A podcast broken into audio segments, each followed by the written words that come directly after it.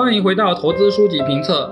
巴菲特说过，最好的投资课程要教好两件事：如何估计投资的价值，以及如何看待市场价格的走势。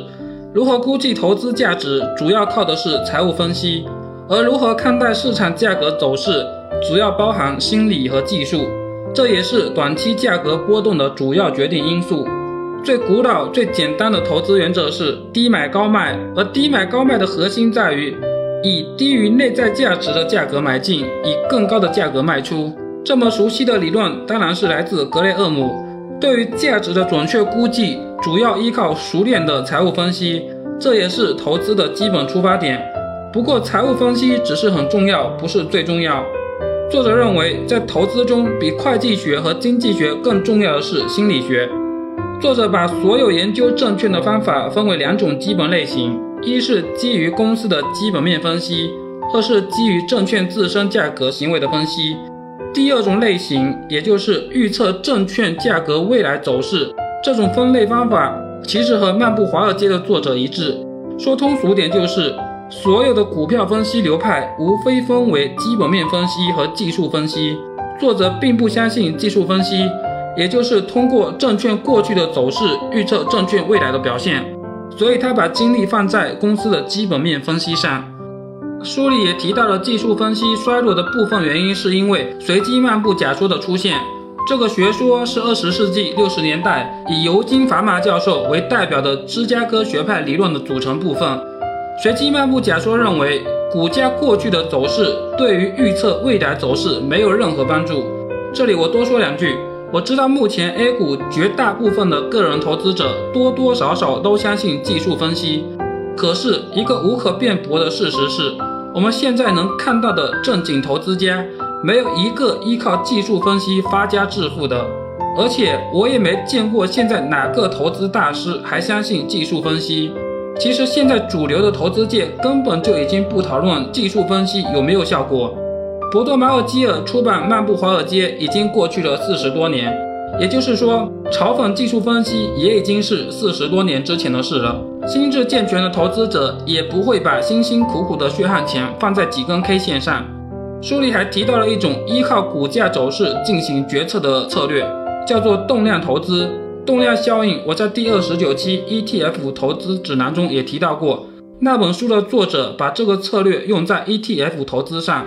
当时我就对这样的策略保持悲观的态度。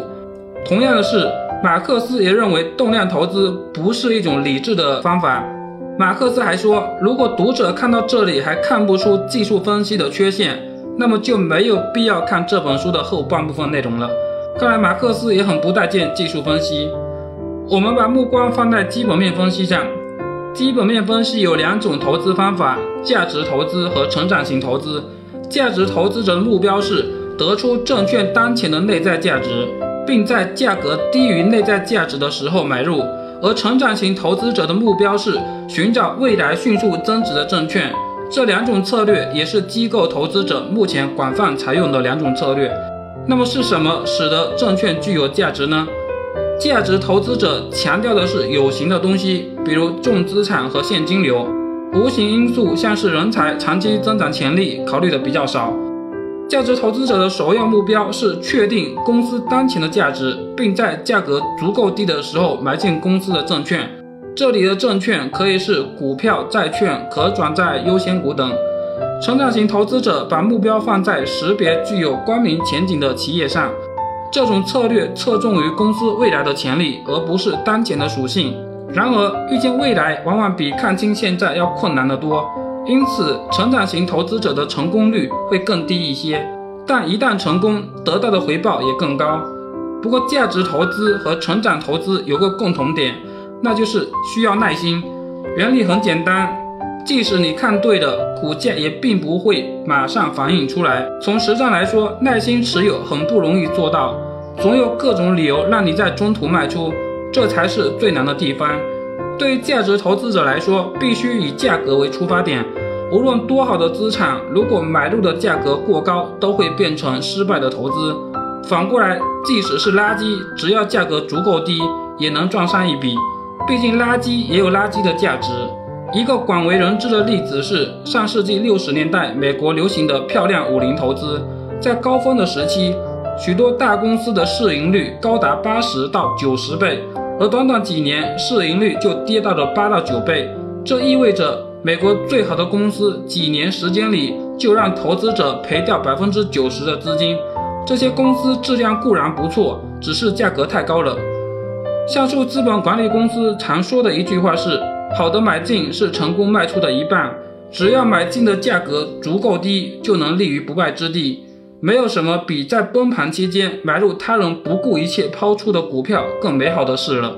当然，能够在极度恐慌的时候贪婪，手头要有资金才行。”本期内容到这里就结束了，下期我们看看作者如何看待风险。